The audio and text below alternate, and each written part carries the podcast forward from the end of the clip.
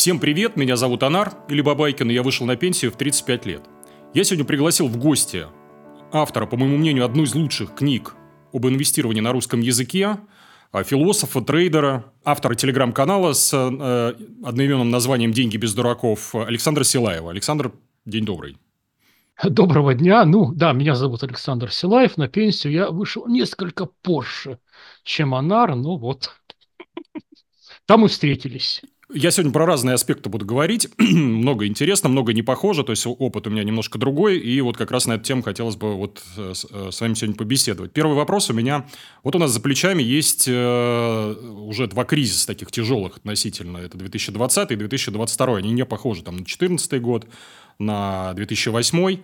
За это время вот ваше отношение к риску, к каким-то отдельным инструментам, к, вообще к рынку как-то поменялось? Вот что-то поменялось со времен написания книги или нет? А, чуть-чуть да. Ну, давайте так сразу оговоримся. Я всегда играл трусливее, чем я мог бы это делать. То есть, ну там же риск это вопрос плеча. Вот если мы берем а, трейдинг, mm. то зарабатывать 30 годовых с просадкой 10% это ровно то же самое, что зарабатывать 90 годовых с просадкой 30%. Да? То есть просто умножаем на 3 то и другое. Вот. Я всегда играл от риска, я всегда люто недозарабатывал там миллионы, десятки миллионов недозаработанных рублей. И доходность была, ну, именно для алготрейдинга очень маленькая. Если смотреть там, может быть, там 30 годовых, да, это тьфу, но ее могло быть сильно больше, да, то есть могло бы быть там 100 годовых, но в один прекрасный, точнее ужасный день вся эта конструкция рухнула бы, я мог бы, наверное, заработать несколько сотен миллионов, но в один день я потерял бы все и остался бы должным брокером. Вот, то есть здесь та самая история, где тише едешь, дальше будешь. И вот в эти страшные, значит, дни, когда у нас все летело, причем люди вспоминают 24 февраля 2022 года, я как э, игрок на валютные фьючи мне страшнее вспоминать даже 28 февраля, когда доллар у нас сделал гэп процентов на 30-40. До этого это не было никогда. Ни в 2014, ни в 2008 году случилось то, чего не было никогда люди, которые исходили из того, что это невозможно, да, и держали позицию с третьим плечом, и оказавшись в этот момент против движения, а там можно было легко оказаться против движения, не буду вдаваться в подробности, но у меня там половина систем стояла так, половина систем стояла эдак. То есть я легко могу представить себе, как я целиком стоял бы против происходящего. Вот там могло быть страшно, там могло, там можно было потерять абсолютно все, абсолютно все заработанное. Вот. А, но даже вот с таким очень трусливым риск-менеджментом я понимаю, что он мог бы быть еще более трусливым, и это было бы правильно. У меня было разделение корзинок, все-таки вот инвестиции, да, вот трейдинг. И где-то было 50 на 50. Сейчас инвестиционная корзинка превышает трейдинговую корзинку, при том, что я позиционируюсь как алгошник, как вот системный трейдер, вот это все. Я торгую роботами. И вот несмотря на то, что я это умею, и стаж этого у меня 10 лет, моя инвестиционная штука, но она тоже делается математическим путем, там я не выбираю акции, там, читая отчеты, я строю некую математическую модель. В каком-то смысле это тоже трейдинг, только очень-очень ленивый и медленный с подходом к терминалу, ну, раз в месяц, да, а там не раз в день. Но вот эта штука, вот эта локация занимает больше, чем вот эти быстрые фьючерсные штуки, потому что быстрые фьючерсные штуки, они могут тебя золотить, но в один ужасный день а ты понимаешь, что у тебя минус 200% на счете. Ну, у меня так, наверное, никогда не могло бы быть. Вот. Но ну, то я верю в то, что может произойти самое плохое из того, чего еще никогда вообще не было. То есть я, например, допускаю, что я могу стоять в лонге доллара, на доллар против рубля, и завтра доллар может стоить 50 рублей. Ну, легко вообразить сценарий, просто блокируется НРД, санкции, дается сутки на вывод средств, все устремляются к выходу, цена падает на 50%. Ну, вряд ли так будет, да, но тем не менее риск-менеджмент должен основываться не только на бэктестах, на бэктестах само собой, но и на желательно максимально раскрепощенной фантазии, работающей против тебя самого. То я должен воображать себе самый страшный сценарий, направленный против того, что я делаю, и допускать то, что он может случиться.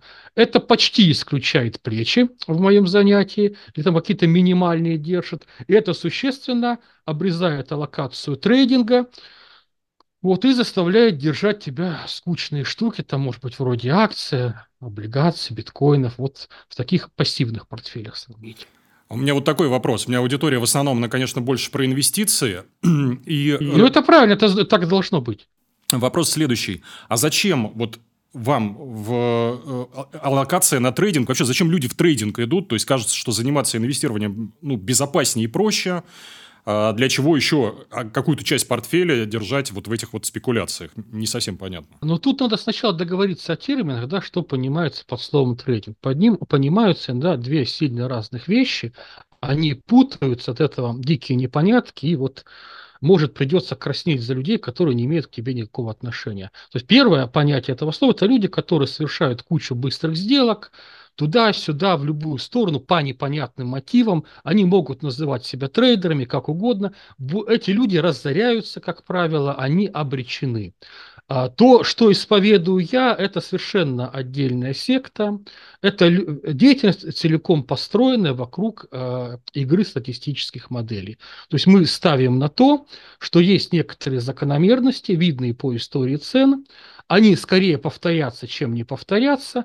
Мы тестируем свою стратегию на истории, убеждаемся в то, что она работала 10 лет перед этим, и тогда осторожно начинаем ставить на нее реальные деньги. Я убежден, что если эта процедура не предшествует реальным торгам, человек обречен. Вот или бэктесты на истории цен и статистическая закономерность, которая, по крайней мере, точно была в прошлом, и тогда у человека есть хороший шанс выжить, сохраниться и преуспеть. Если этого нету, а мотивы трейда какие, какие угодно другие, ну там на графике что-то увидел, голова, плечи, пробой того, пробой всего, эксперт посоветовал, очень нравится бумага, купил под отчет, а, интуиция посоветовала, вот это все, это все очень плохо, это все может кончиться быстро, может кончаться долго, но кончится в любом случае плохо. Вот для меня трейдинг – это только системный трейдинг, это только торговые системы, это только то, что тестировано на истории.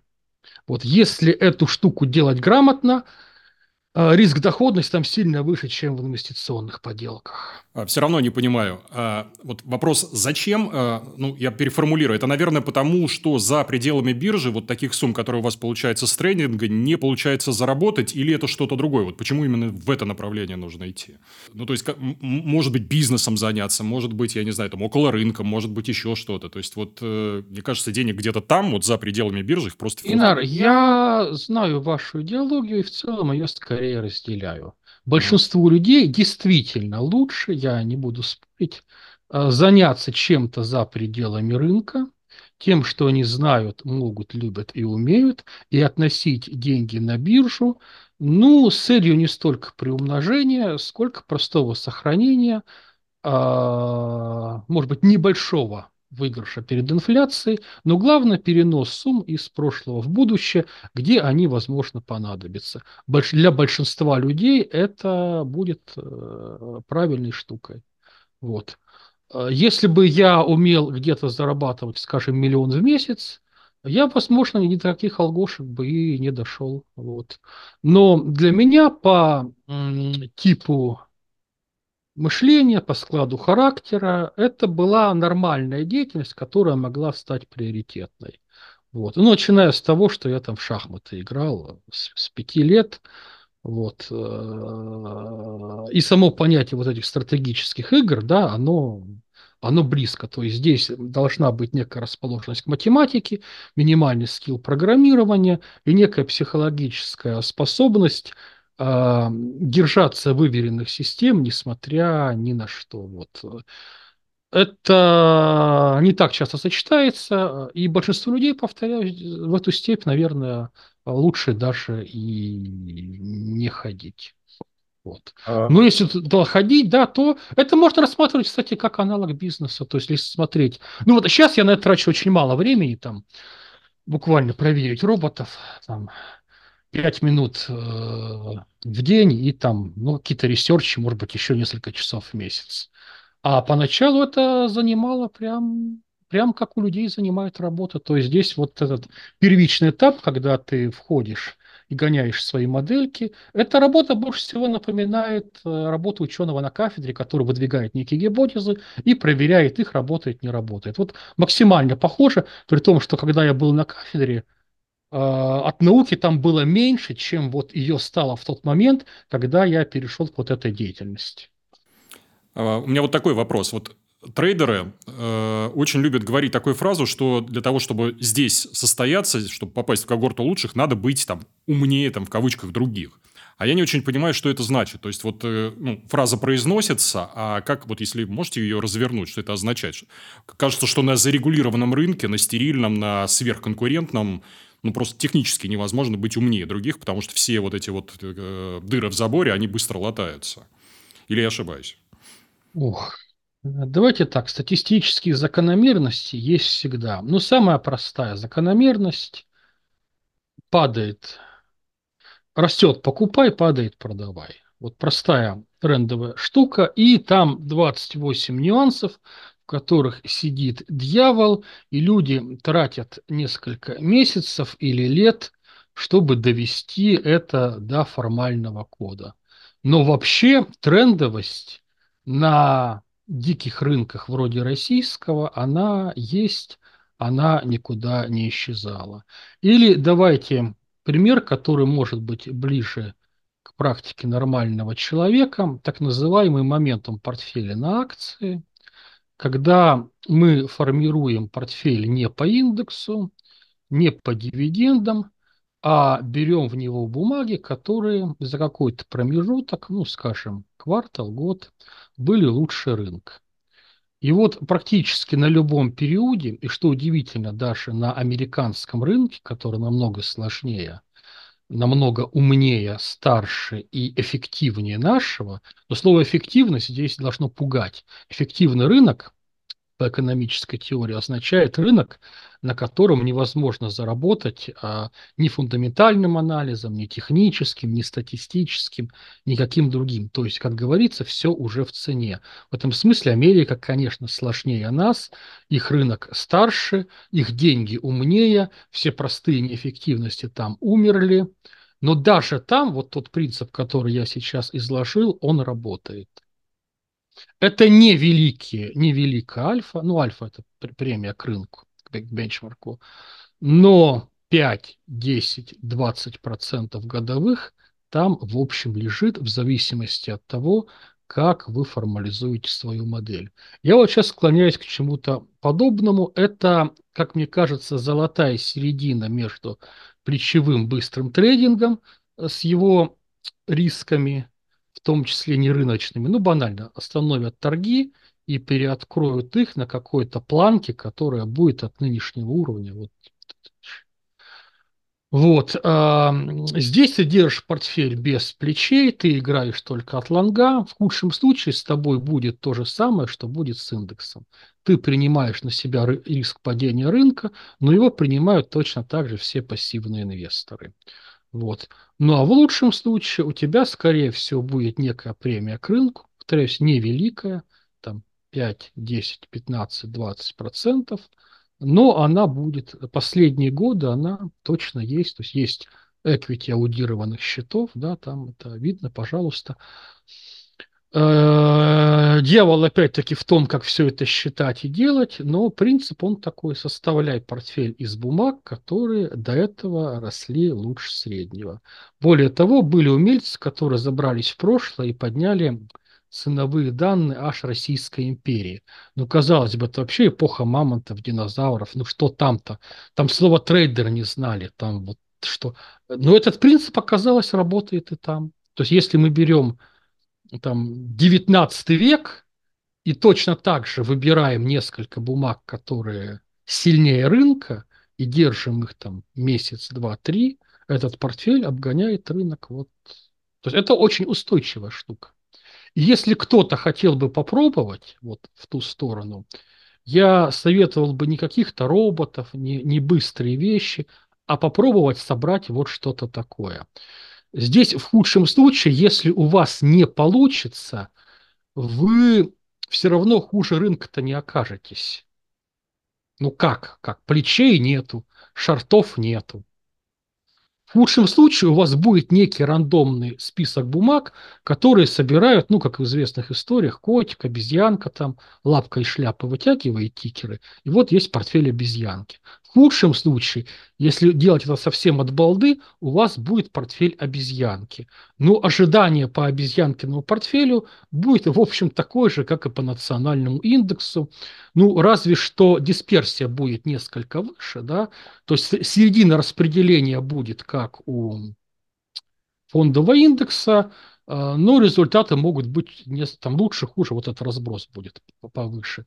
Ну а в лучшем случае, если вы делаете все правильно и э, происходит то же, что происходило там последние сто лет, ну, вам полагается некоторая премия. И вот на эту премию как раз уже можно жить со сравнительно невеликих капиталов. Вот, то есть Пассивная инвестиция – это вообще конструкция, ну, в чистом виде, да, вот просто держим акции, облигации, золото. Вот то, что, наверное, Сергей Спирин вам очень хвалил. Это может быть лучшее решение для новичка, который только входит в дело, да, он, по крайней мере, не потеряет. Но, положа лапу на сердце, это нулевая доходность, плюс-минус. Вот если мы берем портфель каждый из элементов которого имеет ожидание от минус 2 годовых там, до плюс 4, но по этим элементам оно так и будет. Я имею в виду реальную доходность относительно инфляции. А, минус налоги и комиссии и издержки. Вот если мы целиком вот эту картинку положим себе, учтя налоги, издержки, комиссии, то мы увидим, что депозит в Сбербанке будет иметь слабо отрицательную доходность, ну там, скажем, минус 1, минус 2 процента. Э, золото будет иметь нулевую доходность, потому что это и есть тот товарный рынок, о котором считается инфляция, но минус спред, если у вас там есть спред, ну, смотря в какой форме его покупать. Если покупаете в физической форме, там спред обязателен. Если покупаете в бумажной форме, ну там вам неизбежен налог, который там тут же рассчитывается, тоже неизбежным образом. Так что золото это тоже, скорее всего, слабо отрицательная доходность, минус 1-2% годовых. Единственные акции, да, они имеют на больших фреймах положительную доходность, но в пределах плюс 5 э, годовых. Если мы миксуем вот такой чудо-портфель из акций, драгметаллов, облигаций и депозитов, мы берем некую среднюю от вот этой кучи, которая у нас лежит в диапазоне от там, минус 2 до плюс 5. В итоге мы можем рассчитывать на реальную доходность, ну там может быть плюс 1%. Для э, простоты лучше считать, что это около нулевая реальная доходность. Это не так уж плохо, мы обогнали инфляцию, мы молодцы. Ну, не обогнали, догнали, догнали, не уступили ей, потому что большая часть наших сограждан хранит деньги в сберегательной кассе, и инфляция все-таки проигрывает. А мы с таким подходом все-таки нет. То есть плюс это инвестиции лучше, чем у 80% наших сограждан, минус мы не имеем на самом деле ощутимой положительной доходности. Мы имеем инфляцию, если это хороший период, ну, инфляция плюс 2%. Если это плохой период, и аллокация у нас в основном не на акции, но это инфляция минус 2%. Вот. А может, Давайте раз... честно посмотрим, но это вот так выглядит. Про инфляцию вопрос, потому что у меня периодически в комментариях заходят такие скептики э, от инвестирования и говорят, что даже если я правильный портфель собрал, или даже если у меня портфель на 100% из акций, он в любом случае проиграет моей личной инфляции. Я с ними в спор вступаю с коллегами, говорю, ребят, я бюджет 2006 года веду, у меня не так. Я показываю им Росстатовскую инфляцию, они говорят, не, это вообще липовые цифры. А вы вот э, какую инфляцию считаете, Росстатовскую или свою личную, и как правильно ее считать? То есть, вот, э... Ну, мне лениво сидеть с бумажками и каждый день что-то записываю. То есть у меня хватает бумажек, с которыми я уже сижу, Mm-hmm. Вот. Ну так, если на вскидку, ну я же помню какие-то основные цифры. Сколько стоило там ЖКХ, бутылка пива, килограмм колбасы, шоколадка. Вот, вот если исходить из таких вещей, на больших фреймах это очень похоже на рустатовские цифры. А может быть 1-2% отличия. Ну, то есть, может быть, они как-то там хитро занижают, наверное. В общем, я даже предположил бы, каким образом это происходит. Они не очень учитывают цену услуг, а она может быть, вот образование, здравоохранение, а оно может э, идти несколько выше товарной инфляции, потому что как-то дешевый там ширпотребный товар, да, это технологии, это завозится из Китая, это, это ну, точно так же, как и сосиски. Это то, что... Э, а вот там, где человеческий труд, он становится несколько более ценным, и вот здесь услуги там парикмахерских и там, личных консультантов и тренеров, они могут расти несколько выше. Ну, разве что в этом а, а, а, а вот, аспекте. Э... А так очень похоже, очень похоже на, на официальную инфляцию. А, ну, повторяю, может быть, на 2% хуже, да, но не на 20 и не в два раза. Если бы были правы вот эти скептики, у нас что было бы? У нас бы вот эта вся их чудо-инфляция, у них там каждый год насчитывают 20-30%. Именно вот так, да. да.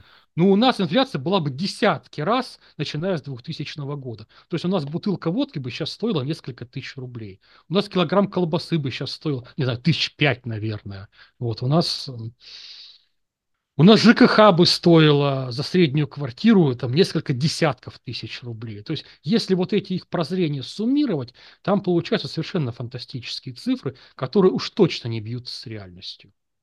Еще один вопрос от скептиков. Э, тоже в комментариях э, приходят люди и говорят, ребят, зачем мне ваши эти какие-то акции, э, облигации? Вот у нас сейчас депозит 16% дают, плюс есть там длинные ОФЗ, там сопоставимые доходности. Зачем мне вообще ваш фондовый рынок есть как инвестор? Эти ребята заблуждаются или нет? Вот, вот. Ситуативно они, возможно, правы. Действительно, сейчас ОФЗ, причем лучше всего брать вот эти флаттеры, привязанные к ставке ЦБ, вот. Не линкеры, да, привязанные к инфляции, и не фиксированный купон. И вот такие облигации, они, да, очень хорошо, да, процентов 16. Но это в текущем моменте. Мы же не знаем, как оно будет дальше. Вот они окажутся правы, если фондовый рынок у нас с дивидендами вместе за год покажет меньше, чем плюс 16. А сколько он покажет? Но мы же не знаем. И хотя вот у меня есть какие-то модельки, но они скажут вероятностно, там, скорее всего, курс доллара он будет чуть выше или чуть ниже, чем сейчас. Вот, вот модельки ограничены. А люди, которые точно знают, что там по итогам года будет с фондовым рынком, с нефтью, с курсом, ну, для меня это ближе к антинаучной фантастике, вот какой-то такой популярной билетристики. То есть Э, люди не отвечают за такие прогнозы, такие прогнозы невозможны. И вот э, если фондовый рынок выше, чем эти плюс 16, да, эти люди не правы. Если он ниже, ну, они правы. Но мы же не знаем, как оно будет, да, вот отсюда. Может быть так, может быть сяк, может быть минус 50%, может плюс 50%. Мы легко можем вообразить себе и тот, и другой вариант.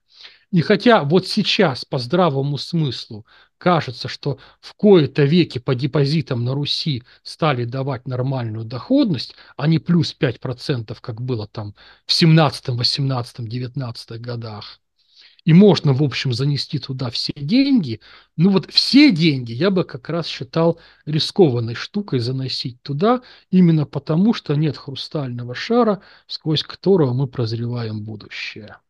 Вот, может быть, несколько повысить аллокацию в ту сторону. Вот как-то так. Вот если у вас на облигациях лежало 20%, ну пусть их там полежит 30%. И вот еще. Вот такие очевидные штуки, да, вот явно хорошая доходность по облигам, все, дружно побежали все туда. Они делают человека правым в моменте. Он радуется, он выигрыше, он, в общем-то, здраво рассудил, он молодец, он все хорошо. Но это формирует плохую привычку. Э, человека начинает казаться, что он может повторять вот эту схему каждый год. Банально. В этом году я знаю, что будет расти биткоин. Оп, отнес все в биткоин. Я знаю, что в этом году будет мировой кризис, и лучше всего покажет себя золото. Надо нести все в золото.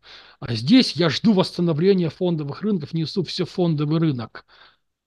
Э, рано или поздно он очень дорого заплатит за это. Вот это очень плохая угадайка не основанная, в общем-то, по-хорошему ни на чем, кроме... Но это интуитивная штука, за этим не стоит ни статистика, не какие-то жестко фундаментальные вещи.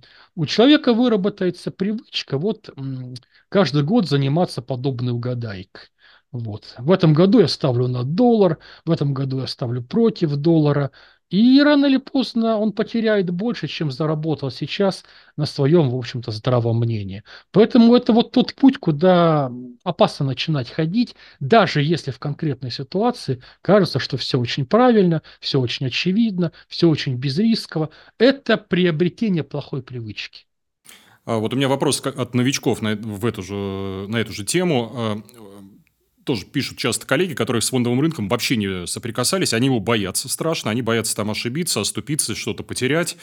Вообще существуют ли варианты, ну, помимо того же индексного, пассивного индексного инвестирования, как зайти на фондовый рынок и по физиономии не получить? И полезно ли вообще это, то есть без набивания шишек сюда залезать? Или наоборот, лучше там первые 100-200 тысяч вообще там проиграть с плечами, там с каким-то поиграться в трейдинг там неправильный и так далее, и так далее. Как лучше? Играйте от обороны, играйте от пассивного инвестирования. Вот. Индекс – это то, к чему можно привязаться, ну, вот как к мачте корабля в шторм, вот Одиссей, говорят, себя так привязывал.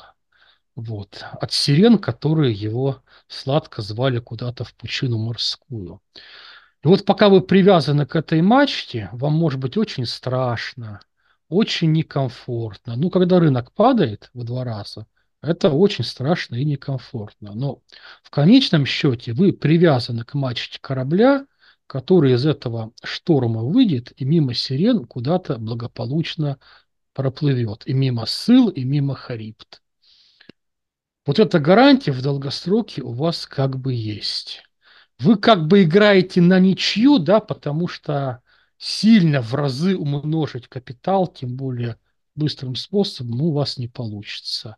Но у вас есть некая гарантия, что в долгосроке с очень хорошей вероятностью вы окажетесь лучше депозитчиков, лучше вот этих неправильных спекулянтов. И вот если у вас есть эта защитная позиция, вы можете потихоньку на нее пытаться прикрутить какие-то штуки, которые дадут вам чуть больше. В этом смысле я сторонник подхода, который можно назвать дедуктивным. Да, вот в чем разница? Дедуктивный и индуктивный подход. Индуктивщики, они выбирают акции в свой портфель, каждую как некий уникальный продукт. Вот эту акцию берем, потому что у нее вышел сильный отчет, вот эту берем, потому что там мощная команда менеджеров завоевывает рынки, вот это восстанавливается после падения, вот это пробило канал, а вот это просто посоветовал мой любимый эксперт, которому я очень сильно верю. В итоге у вас там лебедь, рак и щука, вот енот, бегемот и кашалот в одной упряжке, там семь бумаг, каждая из которых взята по какой-то своей уникальной логике. Вот. И чтобы вам не казалось, доля интуитивного какого-то предполагания слишком, слишком велика во всем этом будет.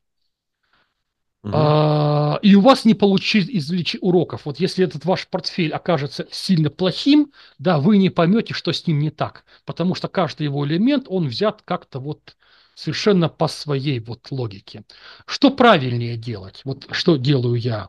Искать некие факторы, и ставить на эти факторы. Ну вот давайте в качестве примера расскажу очень простую штуку, и можно безопасно рассказывать, потому что там премия мизерная, там 2% годовых, но она есть. Известно, это причем известно для России, для Бразилии, э, для всего мира, что частные компании несколько прибыльнее государственных.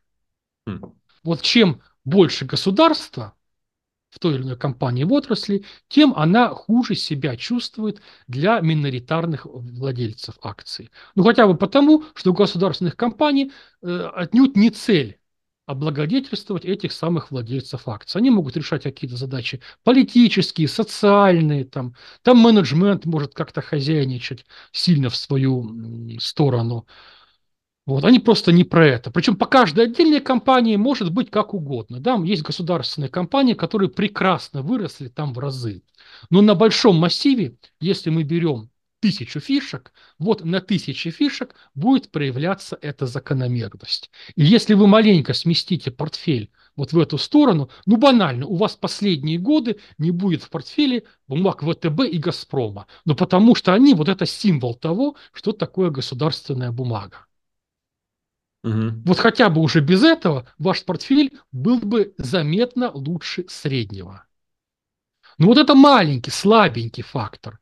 Вот есть более сильные факторы, например, тот самый моментум, о котором я говорил старайтесь брать в портфеле бумаги с хорошим импульсом, которые перед этим росли, а не падали. Это идет наперекор нашей психике, это требует некоторого насилия над собой, потому что психологический комфорт диктует нам ровно обратное. Покупай то, что хорошо упало. Почему? Потому что в этот момент кажешься себе самым умным. Вчера бумага стоила 100 рублей, сегодня стоит 80. Какой я молодец, что не купил вчера, я купил сегодня, я купил на распродаже, я Уоррен Баффет, я покупаю со скидкой, я молодец, я разумный инвестор. Вот, и, таким, вот, и таким образом набирается весь портфель вот этих, как называют их, дохлых котят, там, больных щенят. В момент покупки очень удобно, да, кажешься себе умным, и тем более акция уже упала, но куда и дальше падать, наверное, сейчас будет расти, но по всем тестам, по всем ресерчам, что я видел, такой портфель очень приятно и удобно проигрывает индексу. А портфель, составленный из неудобных бумаг, ну тяжело покупать за 150 рублей фишку, которая вчера стоила 100. Но делать надо именно это. И вот такие портфели, они обгоняют рынок. И премия там есть, и там не 2% годовых. При том, что отдельный год может быть по-разному, можно, может и уступить э, рынку. Месяц тем более ни о чем, и квартал ни о чем. И в течение года может быть там, ну, в течение года скорее будет хорошо, но может быть по-всякому. Но на долгосроке, на долгосроке фактор, он сказывается, и ты свою премию забираешь. Uh, у меня как раз опять на эту тему вопрос. А зачем вообще этот рынок обыгрывать? Зачем нужна эта альфа? Ну, то есть, я понимаю, там человеку какому-нибудь, э, не знаю, управляющему из Арсагера, им нужно показывать альфа, чтобы им деньги несли. А маленькому частному инвестору для чего эта альфа нужна? То есть, кажется, что и на ничью здорово сыграть уже хорошо. Не совсем понимаю. А, потому что геометрическая доходность творит чудеса. Через 20 лет это надо до нее дожить еще. Вот сегодня, здесь и сейчас, для чего мне туда стремиться? Ну, простой пример. Вот есть портфель, ну, допустим, 10 миллионов рублей. Угу. Инфляция 10%, и ты имеешь с него 25 годовых. Это вот тот самый пассивный доход, на который бы, наверное, согласился средний россиянин. С вот этими штуками, методиками и приблудами, в общем, на это, ну или что-то похожее, можно рассчитывать. Пассивный инвестор с 10 миллионов рублей жить не сможет. Угу. Если он будет изымать себе миллион в год на жизнь, его портфель будет убиваться в хлам просто инфляции, потому что реальная доходность его портфеля, она около нуля. Он может, если начнет изымать деньги, только, простите, прожирать уже накопленное. Да, а чтобы начать прожирать накопленное так, чтобы это не было мучительно больно и хватило на неограниченное время, ну, мы же не можем запланировать свою смерть там давайте мы умрем в ноябре 2050 года, и вот не, не годом позже. Ну, как-то странно, да? Давайте жить дольше, как можно. И вот здесь, чтобы пассивный инвестор начал что-то вытаскивать из портфеля, не убивая его вот мучительным образом, ну, там миллионов сто надо. А вот то, о чем я рассказываю, можно начать со значительно меньше суммы. Убедительно. А как раз в тему вопрос. Э, вот у инвесторов есть такое правило, э, 4%, это когда вынимай из капитала по 4%. это ты... очень, я знаю это правило, оно очень оптимистичное, скорее всего, разобьется жестокую реальность. Оно сделано на статистических данных по Соединенным Штатам, при том, что человек инвестирует, как правило, в акции львиную долю своего портфеля. Ох, ну там исторический подгон, мы еще не учитываем налоги, мы не учитываем черные лебедя. Вот спросите у инвесторов фонда Финетса, вот какие бывают э, лебеди, сколько можно в процентах от капитала потерять на ровном месте. А мы должны закладываться еще и на такие штуки. Это очень оптимистичная картинка. Она предполагает, что наш портфель после всех налогов, после всех комиссий имеет вот эти 4% сверхинфляции. Он их не имеет. А, но там даже если вот считать доналоговым образом, никакие, ну, сразу драгметаллы выкидываем, облигации выкидываем, депозиты выкидываем. Это все проигрывает инфляции даже вот э, в чистом виде. Остаются только акции, но минус налог на дивиденды, минус налог с прибыли, который будет браться. Но я понимаю, что есть ИИС, но ИИС, он там несколько ограничен и накладывает своего рода обязательства, которые тебе, может быть, некомфортно исполнять, и хотя бы там 10 лет назад его не было, и через 10 лет его тоже может не быть. Давайте считать для чистоты модели, что его как бы нету, да, и мы платим налог вот с прибыли. А налог с прибыли берется с э, номинальной доходности, не с реальной. То есть, если инфляция 20%, а фондовый рынок вырос тоже на эти 20% за год, с нас возьмут, ну, сколько? 13% налог там или 15%, 3% с нас в итоге возьмут. В итоге наша реальная доходность будет минус 3%. И вот за счет вот этих вот маленьких нюансов мы даже по акциям не дотягиваем до 4 э, годовых. То есть если мы хотим прям, чтобы оно росло, и прям, чтобы жить на ренту, это вот надо постараться и наложить поверх модельки что-то еще. Ну, единственное, что может, кстати, вытянуть, это арендная недвижимость, в которой я не великий специалист. Может быть, кстати, был бы специалист, я бы и здесь что-нибудь Почему? сказал. Почему, если не секрет? Почему М? именно рентная недвижимость? Ну, там вроде бы как можно поверх капитала брать вот эти 3-4% годовых, 5 может быть, вот, с квартиры. Но это лучше расскажут те, кто этим занимался. Может быть, там тоже какие-то подводные камни, о которых я не знаю и сужу поверхностно. Просто на фондовом рынке я знаю какие-то камни и как они убивают вот эти 5% э, нашей сладкой ожидаемой там, на истории доходности. В недвижимости я таких штук не вижу, но, может быть, они есть. Так они но есть, чем, ну, чем плоха но чем плоха, опять-таки, эта штука? Э, своей вот этой... Это для средних денег. То есть туда нельзя положить мало и нельзя положить много.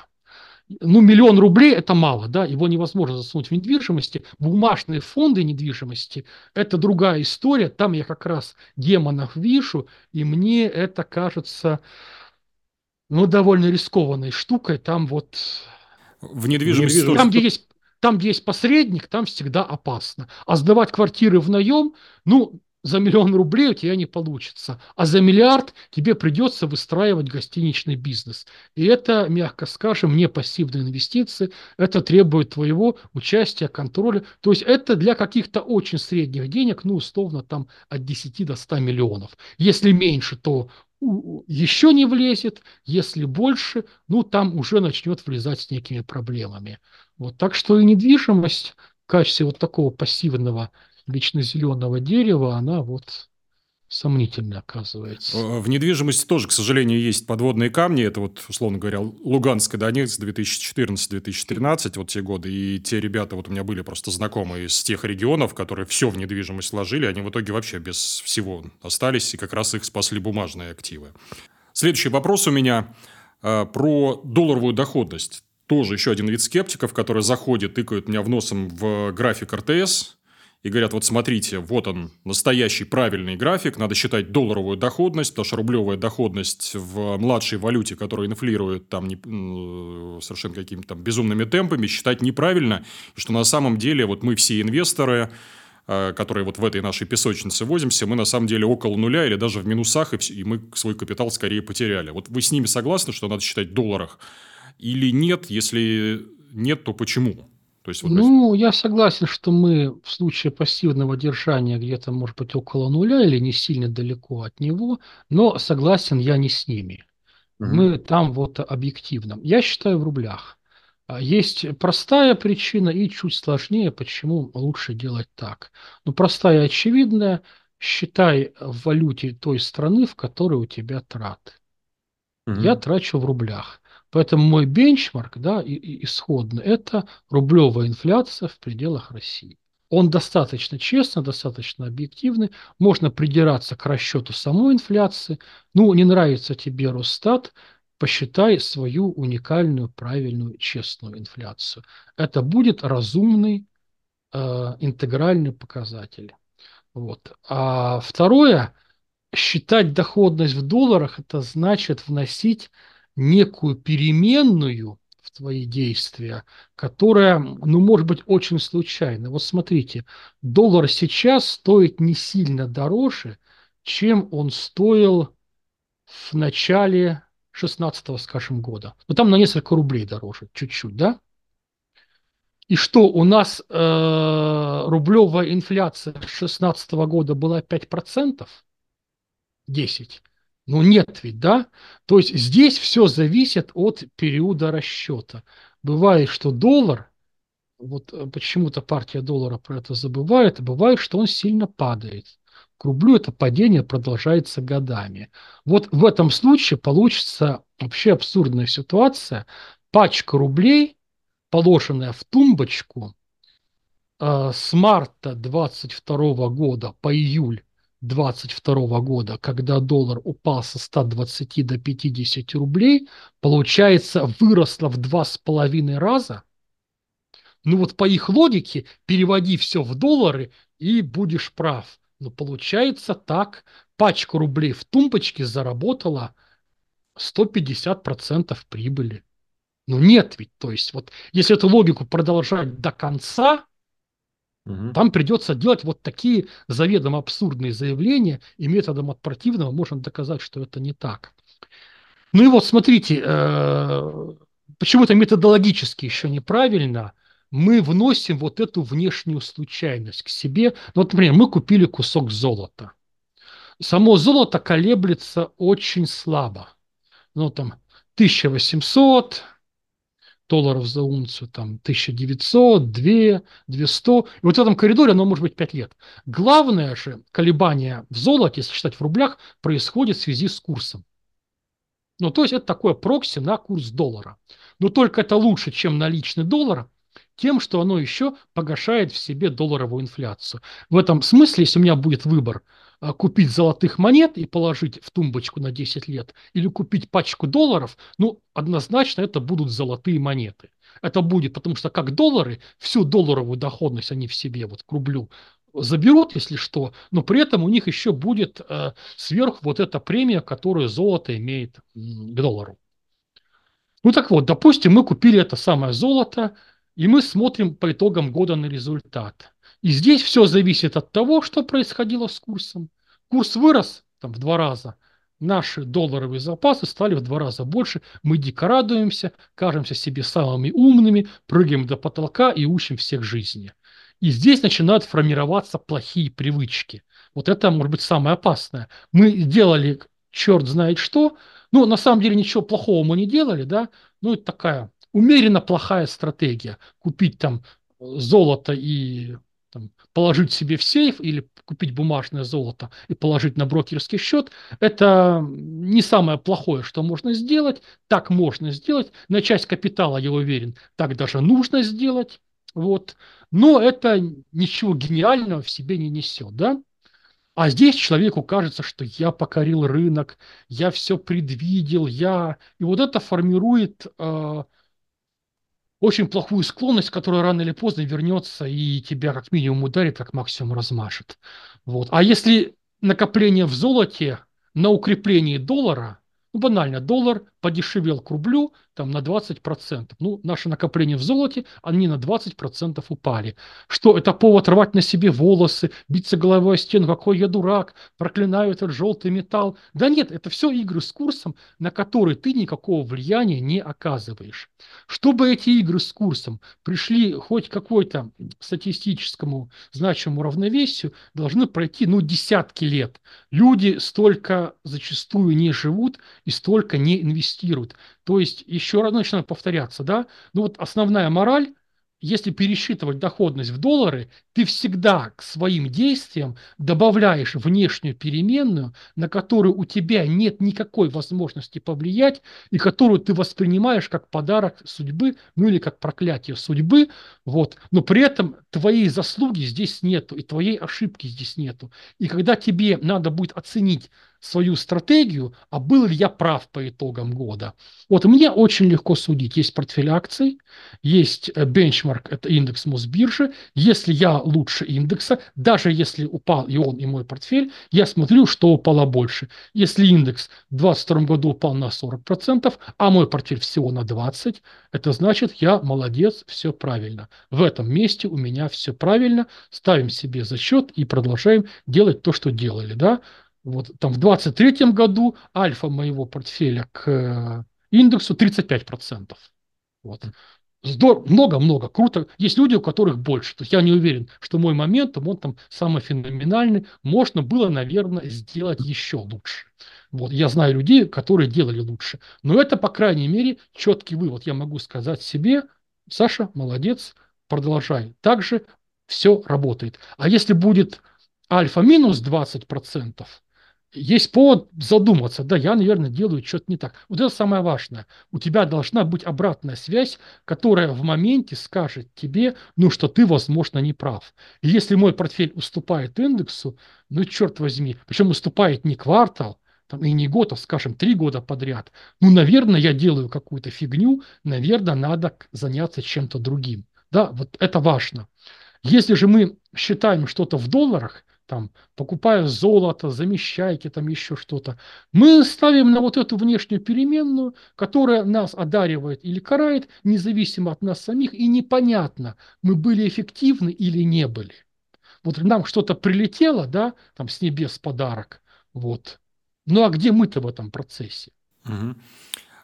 Я дополню. Дает возможность коррекции стратегии. Дополню вопрос про проедание капитала. Вот э, вы в начале ролика сказали, что, по сути, тоже живете с капитала, а вот э, я не очень понимаю, как это делают э, трейдеры.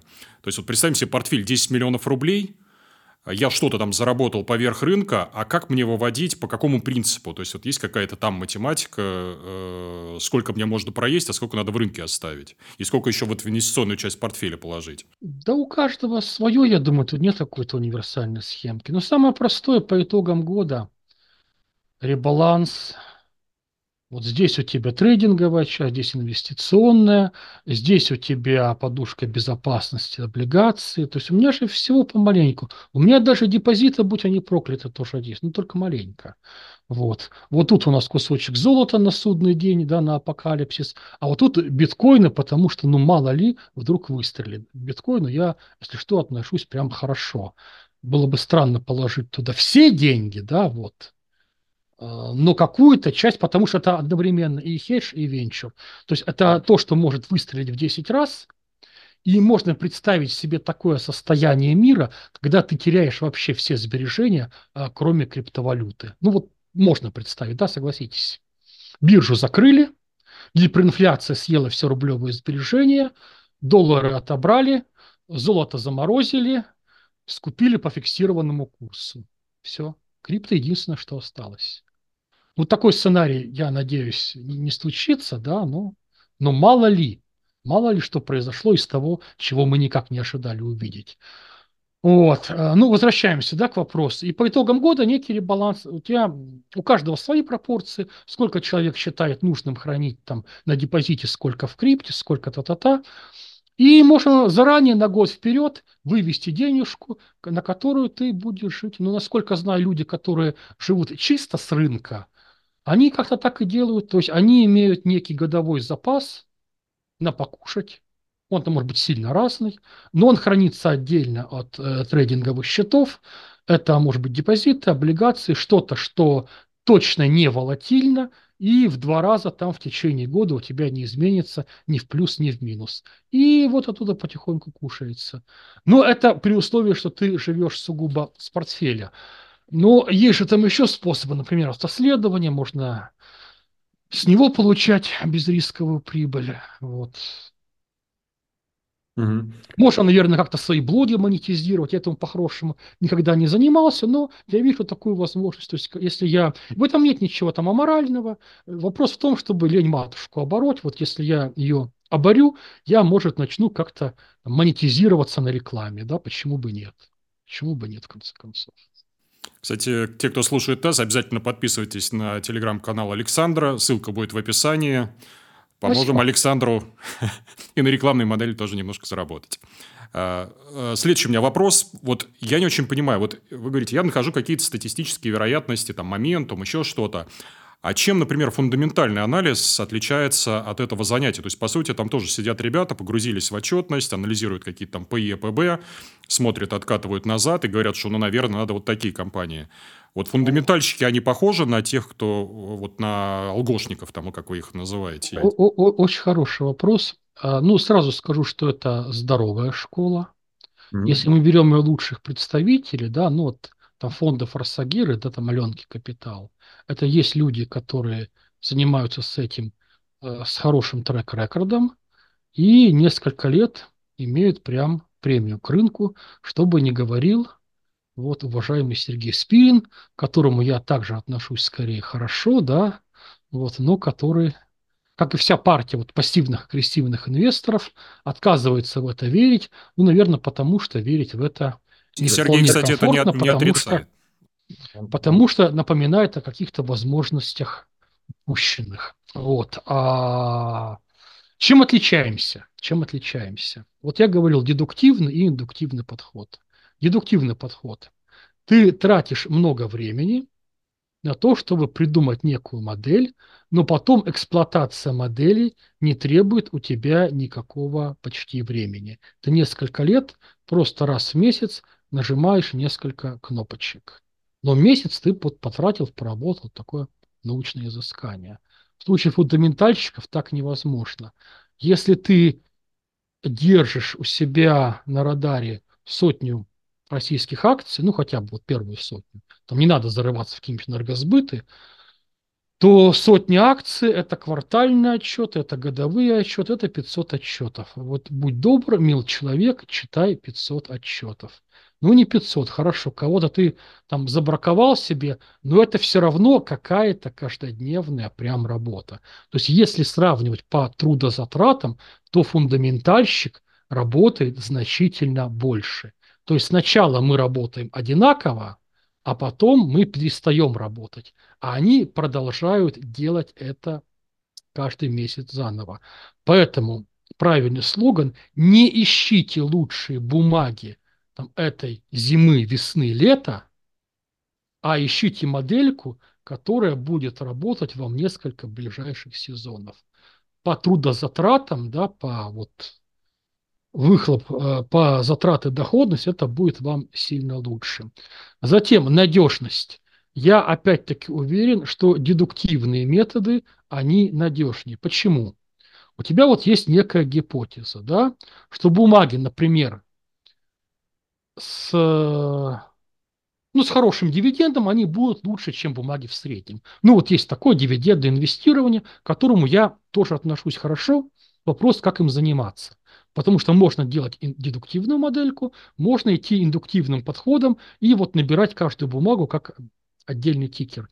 И если ты делаешь это дедуктивно, ты просто Э, забиваешь в тестер модель, там тупо беру 10 бумаг с хорошими стабильными дивидендами, ну прям ты формализуешь, что такое хороший дивиденд, формализуешь, что такое стабильный дивиденд, и ты прежде чем поставить реальные деньги, свою модель прокатываешь на десятилетней истории цен. И ты видишь, работала бы она или нет. Но вот у тебя гипотеза, что дивидендные акции лучше среднего. Ну и по те, тем э, тестам, которые я видел, на российском рынке это скорее так, чем не так. Но там как бы это оба зверя надо еще приготовить. На американском рынке это скорее не так, чем так. То есть Э, на Америке дивидендная модель будет проигрывать индексу, и опять-таки я готов объяснить, почему это так, а в России эдак. То есть этому есть в обоих случаях хорошее фундаментальное обоснование. Но здесь что важно, перед тем, как прийти и начать ставить реальные деньги, ты свою модель ну как-то худо-бедно проверил. У фундаментальщика такой возможности нету, потому что каждая позиция в его портфеле, она уникальна. Потому что здесь сложились какие-то условия, которые больше не повторятся в истории ни для этой фишки, ни для какой другой. И у каждой, допустим, там у него в портфеле 15 бумаг, и каждая бумага взята по вот этой уникальной совокупности истории. Он не может на прошлых данных посмотреть, работала бы его стратегия или нет. Или ему придется чудовищно заморочиться без машины времени, но я не знаю как. Ему придется прокрутить там все последние 10 лет, смотреть на котировки, смотреть на мультипликаторы, смотреть на все те условия, по которым он клал бумаги в портфель. Но это либо адский труд, а у нас нажатие кнопки либо это невозможно физически вообще. В этом смысле, мне кажется, они рискуют ну куда больше нас.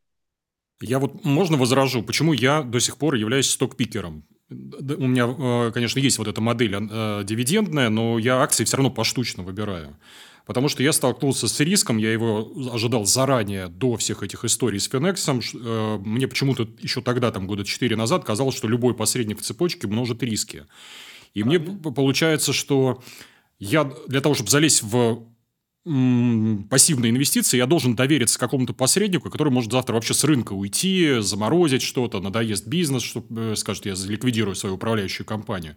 И получается, я по до сих пор не присоединился к вот этой когорте а, пассивных инвесторов только потому, что вот в цепочке, вот, ну, для того, чтобы там участвовать, мне надо бы пифы покупать, а их боюсь.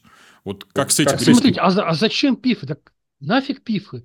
Я могу одновременно быть адептом и пассивной инвестиции, и без всяких ETF, без всяких пиф. Это можно реплицировать самому. Говорят, что это там долго, сложно. Да нет, собрать индекс с минимально приемлемой точностью – это тьфу, ну да, стопроцентной точности у вас там не будет, или, как говорят, чтобы добиться стопроцентной там точности репликации вам нужно, я не знаю сколько там, 6 миллионов, там 10, сколько, 5, ну неважно. Так нет же, зачем вам стопроцентная точность? Добейтесь 95% точности. Это сделать очень легко, очень легко.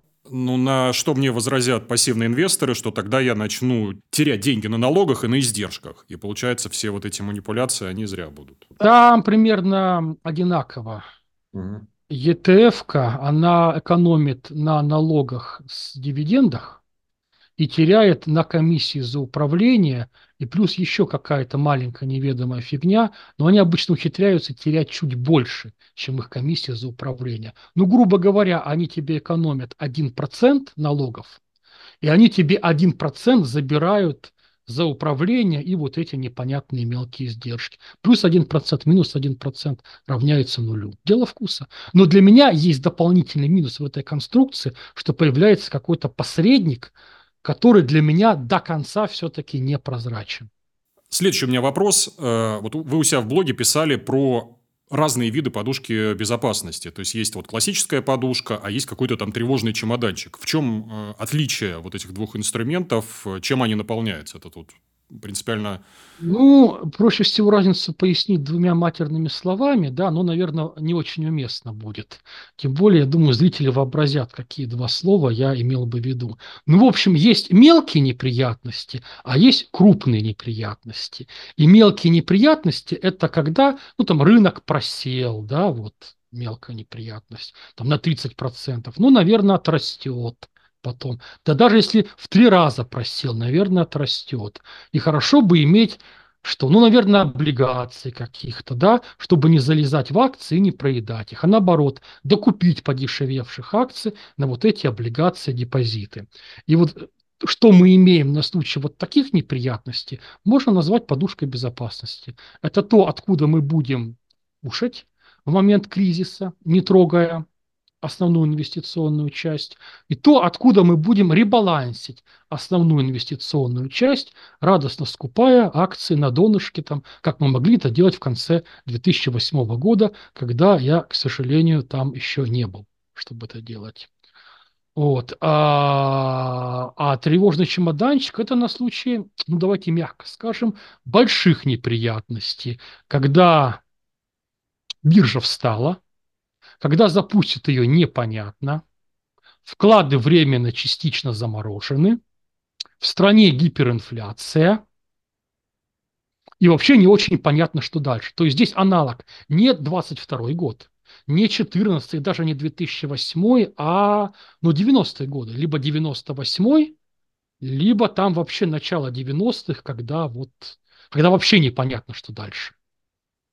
И вот здесь может оказаться так, что у тебя останется только то, что не было поставлено на существование самой финсистемы.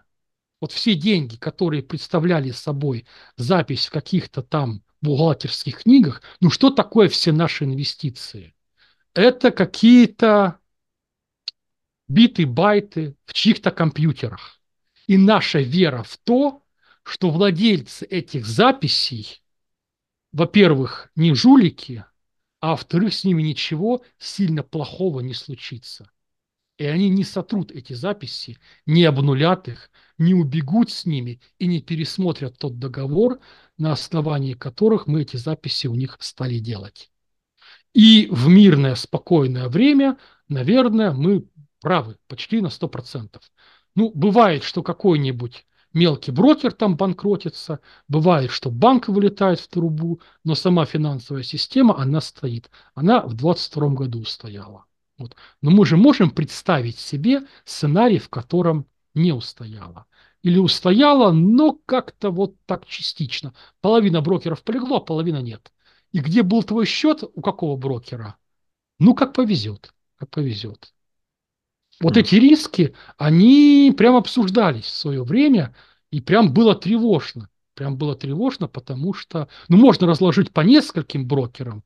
Ну, хорошо, у тебя пять брокеров. Два из них пролетели с твоими деньгами навсегда.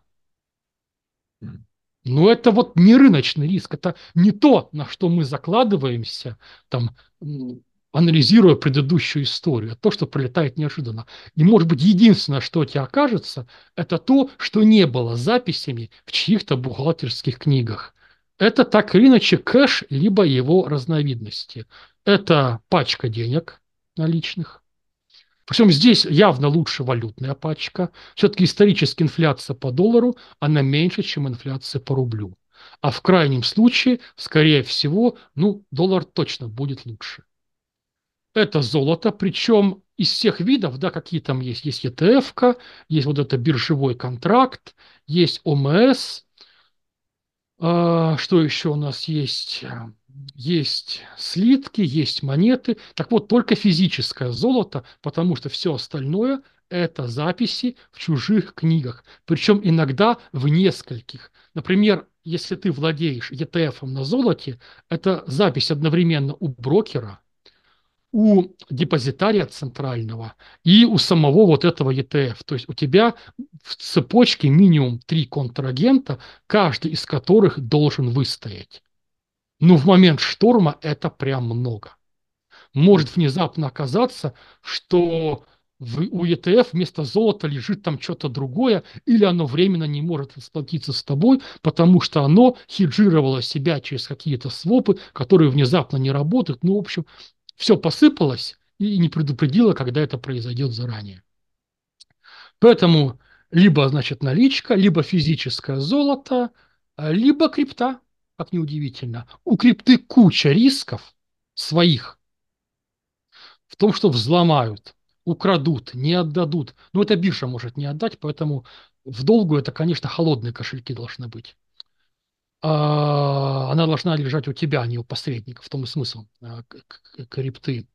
Но там могут тебя, например, остановить в момент обмена на фиат, да, сказать, что у тебя грязный биткоин, вот это там AML-проверка, как она осуществляется, кем, по каким признакам, непонятно. Тебя могут кинуть здесь, сказать, что с твоими биткоинами что-то не так, при этом непонятно, что не так, ты не можешь это перепроверить, и тебе их опять не отдают.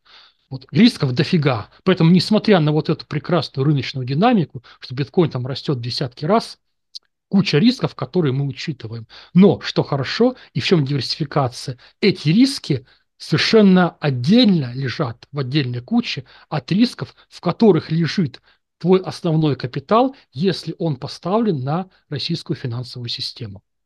Mm. Это диверсификация. Может хрустнуть там, может хрустнуть там. Но эти хрусты никак не связаны. Это нулевая корреляция. И вот этим биток прекрасен. Ну, шире, любая крипта, да, там эфир ничем не хуже будет. Угу. Вот такой у меня вопрос. У вас книга называется «Деньги без дураков». А, замечательная книга, рекомендую. Опять же, ссылка будет в описании, обязательно приобретите. Мне кажется, вот я не знаю, почему-то с каждым годом я убеждаюсь, что скорее дураком вроде как на фондовом рынке быть выгоднее. А, так ли это и чем дурак от лоха отличается? Можете вот сформулировать? Ну, я, бля, про простых ну, смертных. Ну, это какой-то странный спор о словах. Ну, наверное, дурак от лоха ничем, а вот дилетант от них отличается. Дилетант, да, да допустим. допустим так. Вот, ну, вот красивее, мне кажется, спросить, чем лох отличается от дилетанта. Вот. Mm. Очень просто. Дилетант – это человек, который ничего не знает, но знает о своем незнании.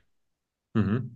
И это уже дает ему очень важное знание о себе и очень важные выводы о том, что ему следует и что ему не следует делать. А лох – это тот же самый дилетант, который не весь что о себе воображает. И беда в том, что изначально люди, входя в эту область, они входят с нижней точки. Они даже не дилетанты, они именно лохи. Ну давайте, чтобы никого не обидеть, я сам был платина и редивый лох в нулевые годы, когда открывал там свой первый пив. Вот, ну, как задумался о фондовом рынке в 2010 году, и вот с этого началась какая-то история осмысленная. А первые инвестиции у меня были еще в 2005 году, сделанные в бессознательном состоянии, ну, как я боюсь, и у большинства людей первые инвестиции делаются в бессознательном состоянии.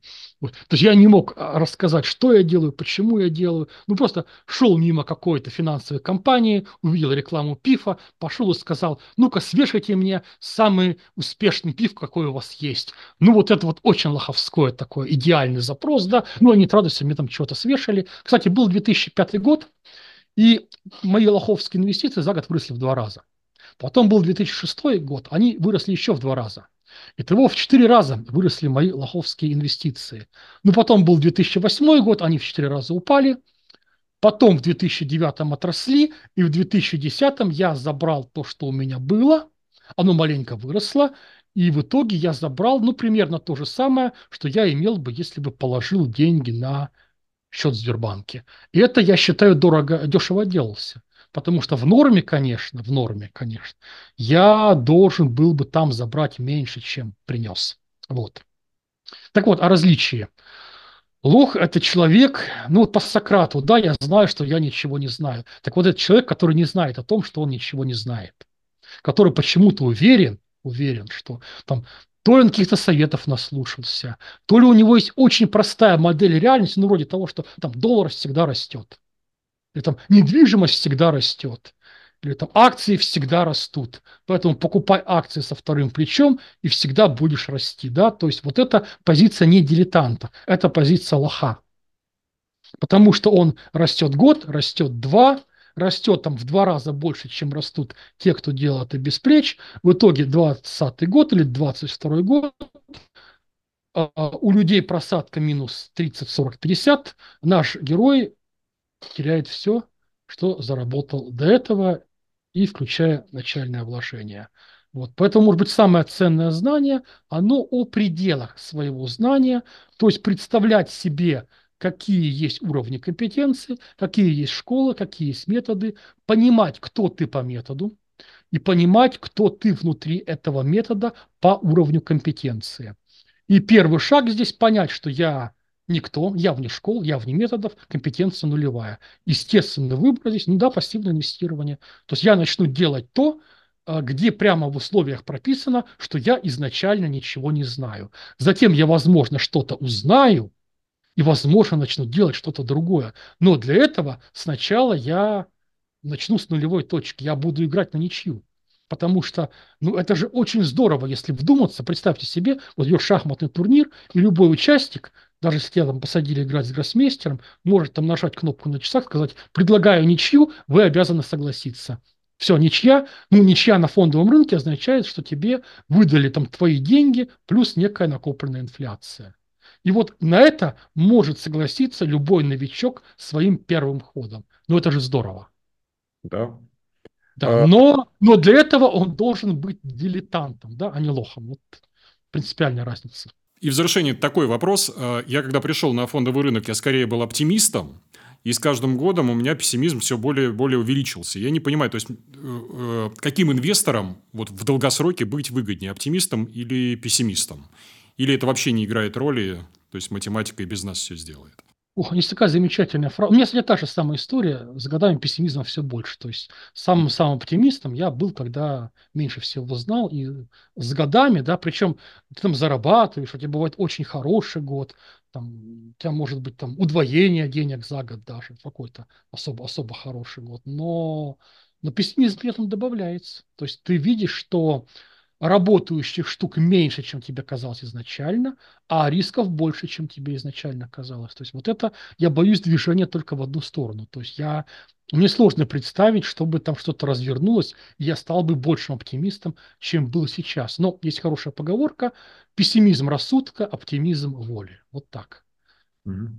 Вот кажется, это формула успеха, да, с одной стороны. Знать о том, как все непросто – но тем не менее идти и получать свою премию за риск. Ну, это что мы делаем, если мы имеем некоторую прибыль, да, а не только под ноль вкладываемся? Мы имеем некоторую прибыль за разумно взятые риски и за умение работать с этими рисками. Ну, так что без рисков, хотя бы в моменте, так не бывает. Вот мы тут с вами о чем-то беседуем, а там у меня может быть минус 100 тысяч да, за это время. Я понятия не имею, честно говоря, даже плевать что там у меня вот по позициям. Вот. Но это вот не сразу приходит. Там человек сначала волнуется, надо перестать волноваться. Поэтому оптимизм воли, да, то есть готовность принимать разумные убытки, готовность идти на разумные риски, готовность не ждать золотые горы, по крайней мере, быстро и сразу. Вот. А, но, тем не менее, готовность вот тем не менее, идти в этом направлении, зная о том, какое это направление ну, на самом деле. И обратная формула тогда будет бедолаги – это пессимизм воли, оптимизм рассудка. Вот, кстати, хорошая формула для описания еще одного вида лоха – это человек, который верит в хорошее, да, но очень быстро перестает верить то человек наслушался каких-то советов, потом подписался на чью-то стратегию, может быть, очень быстро уверовал, но один плохой месяц, один плохой год, и он с проклятиями уходит. Все жулики меня обманывают, тьфу на вас, инвестиций не существует, это все обман и развод. Но вот здесь у человека был очень большой оптимизм рассудка, да, он ждал чего-то очень светлого и хорошего. И очень слабая воля, он сломался, на первой неудаче. Здесь надо несколько раз получить по морде, встать и вот и пойти. Ну, как, наверное, в любом деле. Здорово. Александр, большое спасибо, что пришли и ответили на вопросы. По-моему, очень содержательная беседа получилась. Э, очень благодарен. Приходите еще, может быть, через годик, через два побеседуем. Что-то сверим. сверим. Вам, спасибо, вам спасибо, что наконец-то увиделись. Да, рад тоже знакомству. Друзья, подписывайтесь на телеграм-канал Александра, ссылка будет в описании. На мой канал тоже подписывайтесь, там контент, которого нет, никогда не будет в YouTube. Надеюсь, выпуск был полезным. Всем пока.